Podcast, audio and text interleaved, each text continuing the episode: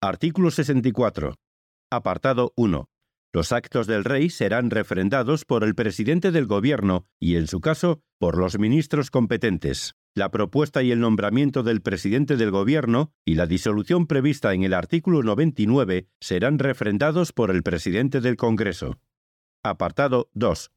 De los actos del rey serán responsables las personas que los refrenden.